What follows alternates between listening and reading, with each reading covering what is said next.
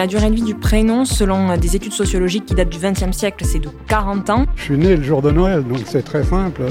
Mes parents euh, m'ont appelé Noël. Si j'ai envie d'appeler ma fille Jennifer avec trois N et un Y, je peux.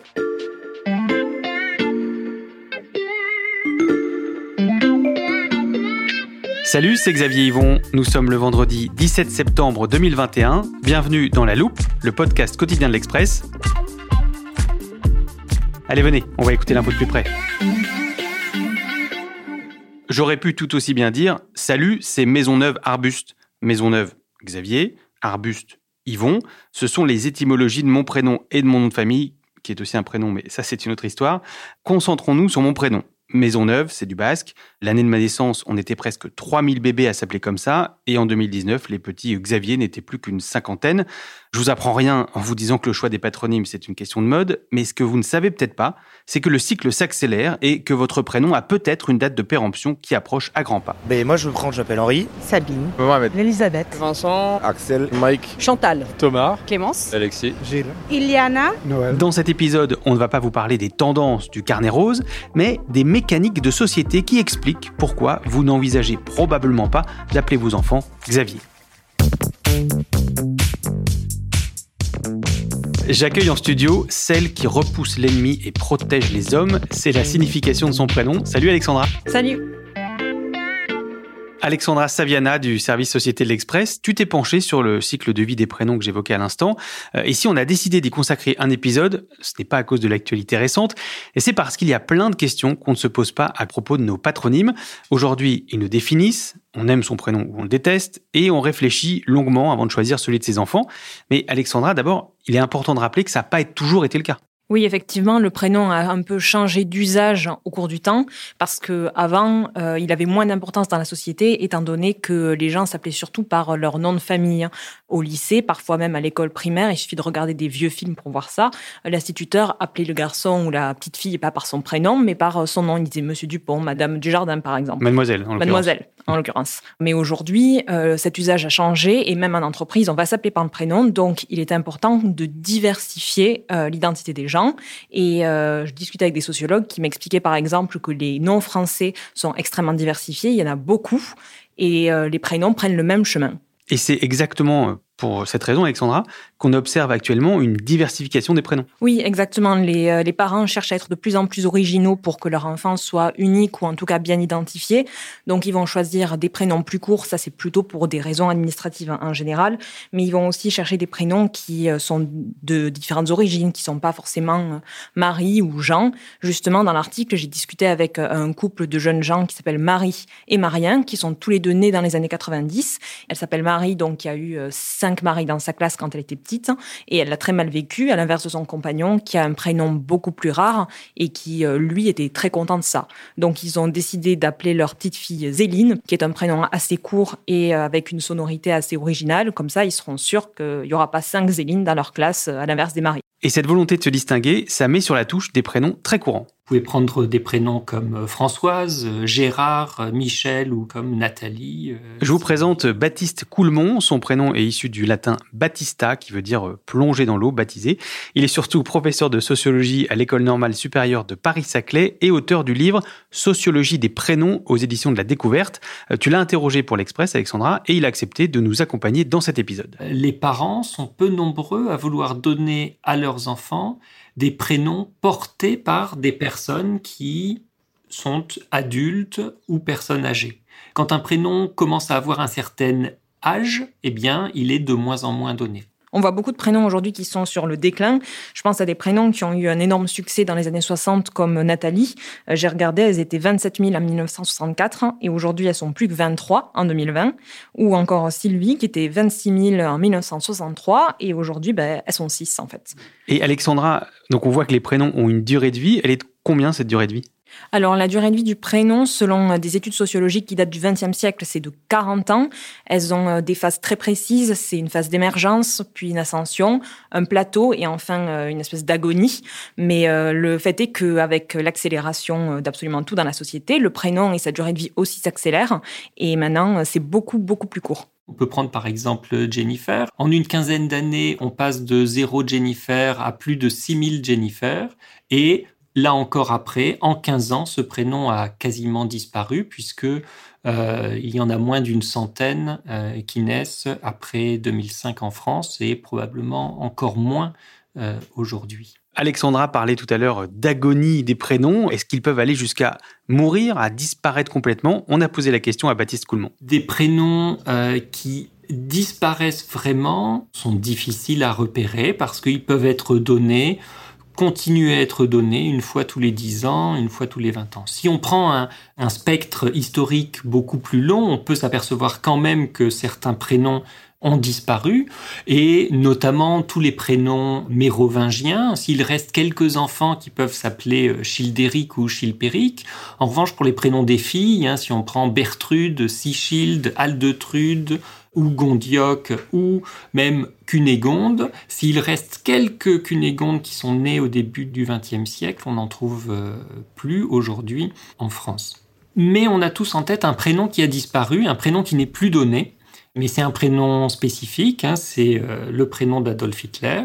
C'est un prénom qui, s'il n'avait pas été associé au dictateur allemand, aurait connu un nouveau succès puisqu'il correspond euh, bien à une mode des prénoms du début du XXe siècle. on peut penser à Jules, à Léon, à Arsène, à Émile, que certains parents euh, ont donné à leurs enfants dans les années 90 et 2000, mais ils n'ont pas réussi, ils n'ont pas pu donner le prénom Adolphe. D'où le succès, en fait, de la pièce de théâtre et du film, le prénom, qui repose sur cette idée que c'est un prénom qu'on aimerait, mais qui n'est pas possible.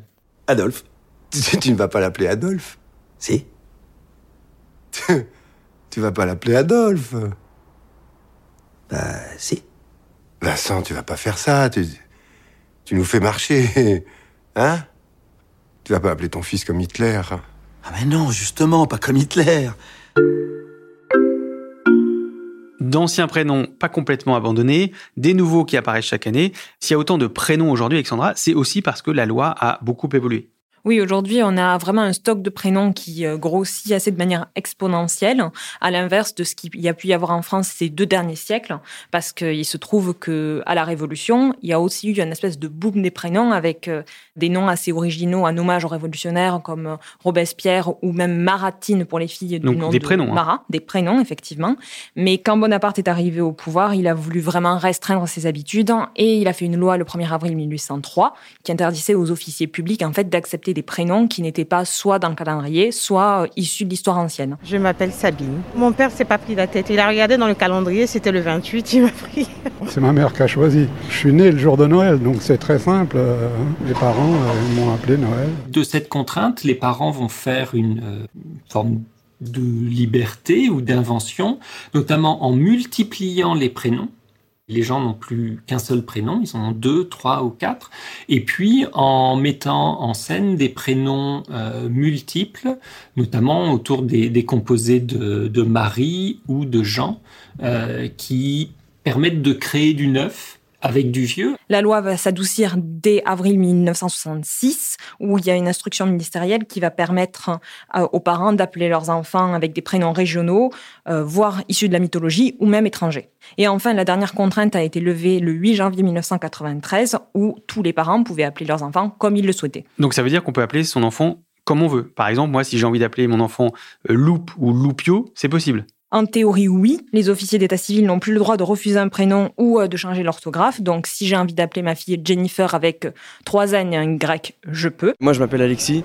Donc, c'est Alexis avec un Y à la fin, c'est pas yes. Faut tout, tout le temps dire ouais, mon prénom c'est XY, c'est pas yes, et puis voilà quoi. Mais il y a des prénoms qui sont quand même pas possibles. Par exemple, en 2014, le tribunal de Valenciennes a refusé qu'un enfant s'appelle Nutella parce que ça allait euh, lui nuire. Il pensait qu'il serait l'objet de moqueries. Mmh. Pareil, en, Pareil jusqu'en 2009, en 2009, où euh, toujours le tribunal de Valenciennes a interdit qu'une enfant s'appelle Fraise. C'est allé jusqu'à la cour de cassation parce que les parents ne voulaient pas en démordre. La justice refuse que leur enfant s'appelle Djihad. Oui, un bébé né au mois hmm. d'août. La justice a jugé que Djihad n'était pas un prénom qui allait dans l'intérêt de l'enfant et la justice a donc décidé d'inverser les voyelles. Djihad s'appellera Jaïd. Même si tout n'est pas possible, il y a donc de plus en plus de prénoms disponibles et vous allez l'entendre, ce qu'ils disent de nous n'est plus forcément ce qu'on imagine.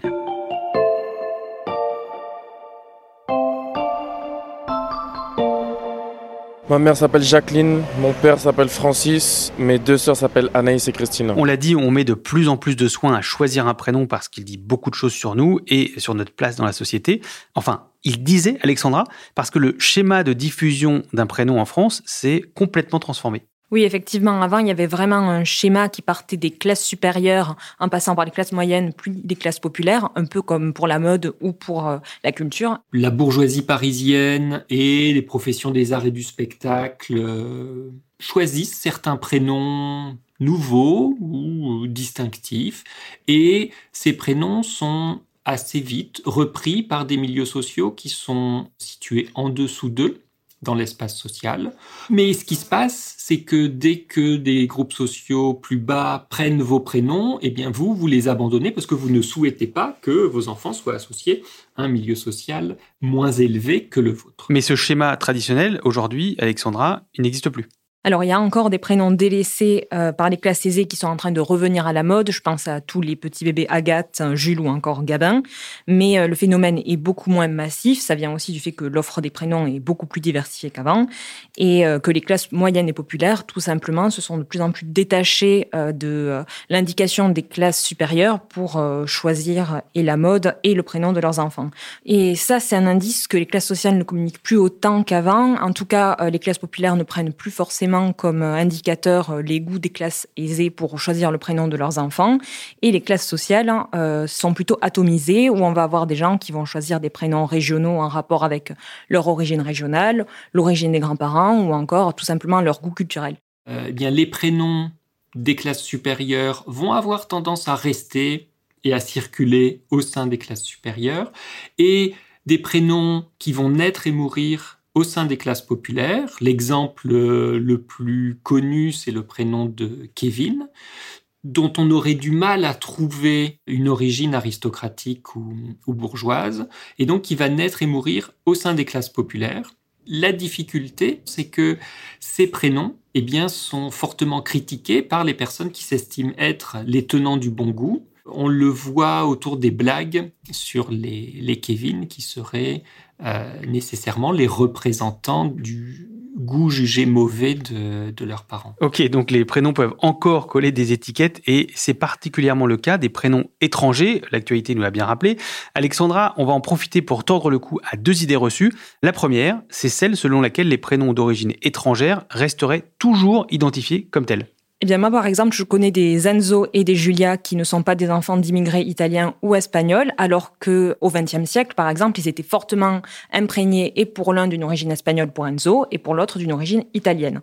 Mais il ne faut pas s'y tromper, le processus n'est pas uniforme. Il y a encore des prénoms slaves, surtout russes, arabes ou encore d'Afrique noire qui ne sont pas trop utilisés dans la population générale, tout simplement parce que la population générale les associe à des prénoms de classe sociale plutôt inférieure et donc vont refuser que leurs enfants s'appellent ainsi pour éviter de les stigmatiser. Un prénom comme Mehdi pourrait, dans une euh, vingtaine, trentaine ou cinquantaine d'années, perdre euh, la connotation forte qu'il avait de euh, prénom arabe. Si l'immigration continue et si les, populations immigrées continuent d'arriver, encore faudrait-il que ces populations finissent par ne plus être distinguées socialement de la population majoritaire. S'il y a toujours une distinction sociale, eh bien les, prénoms que cette population prend auront toujours du mal à, monter vers le haut de l'échelle sociale. Je m'appelle Pamela. Euh, je trouve qu'il colle pas du tout à mon identité. Je suis africaine et bon, Pamela c'est californien. J'ai pas trop l'air d'une californienne malheureusement. Euh, donc euh, non, non, j'aurais aimé m'appeler autrement, à vrai dire à l'école, on m'a beaucoup charrié. Le second euh, cliché, c'est l'idée que le carnet serait envahi de Brandon, de Kelly ou de Daenerys à chaque sortie d'une série américaine ou d'un film à succès. Mais c'est pas aussi simple que ça, Alexandra. Alors effectivement, il y a quand même une influence culturelle hein, euh, des séries télé sur les prénoms. Il y a une américanisation depuis la fin de la Seconde Guerre mondiale qui est assez présente en France et qui s'est accélérée avec les années 90. Je pense notamment euh, un peu avant avec des séries comme Dallas, puis ensuite avec euh, Beverly Hills 90-210 où il y a eu toute une pléthore de Dylan, Brandon ou encore Kelly qui sont venus en France. Maintenant, il y a une petite nuance à apporter, c'est que euh, tous les prénoms américains ne marchent pas. Brandon, par exemple, a une durée de vie qui était assez courte comparée à un euh, Liam. Et pourquoi ça, ça s'explique? Parce que Brandon, par exemple, il a une, une historique beaucoup moins riche que celle de Liam, qui est le diminutif de William, un prénom euh, hyper classique aux États-Unis. Ça ne marche qu'avec des prénoms d'un certain type. Il faut que le prénom soit possible et il faut pas que ce prénom ait été euh, donné à des générations précédentes. Et on pourrait prendre euh, un exemple, fictif, mais si une série sur Netflix connaît un succès énorme, mais a pour personnage central un Jackie, eh bien ça ne conduira pas les parents, même s'ils apprécient ce personnage, à appeler euh, son enfant Jackie. En revanche, si le prénom de la personnage centrale est un prénom court qui se termine en A, on peut imaginer Alia, euh, Aria ou autre chose, alors là, il pourrait y avoir un effet sur les naissances euh, de l'année suivante. On verra si euh, le personnage du professeur Xavier des X-Men peut faire revenir le prénom Xavier en 2021 ou après. Merci beaucoup Alexandra. Merci. Alexandra Saviana, dont on peut retrouver euh, tous les articles sur le site de l'Express. Nous, notre podcast s'appelle La Loupe, on est très fiers de son nom. Pensez à vous abonner sur votre plateforme d'écoute euh, si vous ne voulez rater aucun épisode, euh, par exemple sur Deezer, Apple Podcast ou Podcast Addict. Cet épisode a été fabriqué avec Louis Coutel, Margot, Lanuzel, Mathias, Pengili et Lison Verrier. Retrouvez-nous demain pour passer un nouveau sujet à la loupe.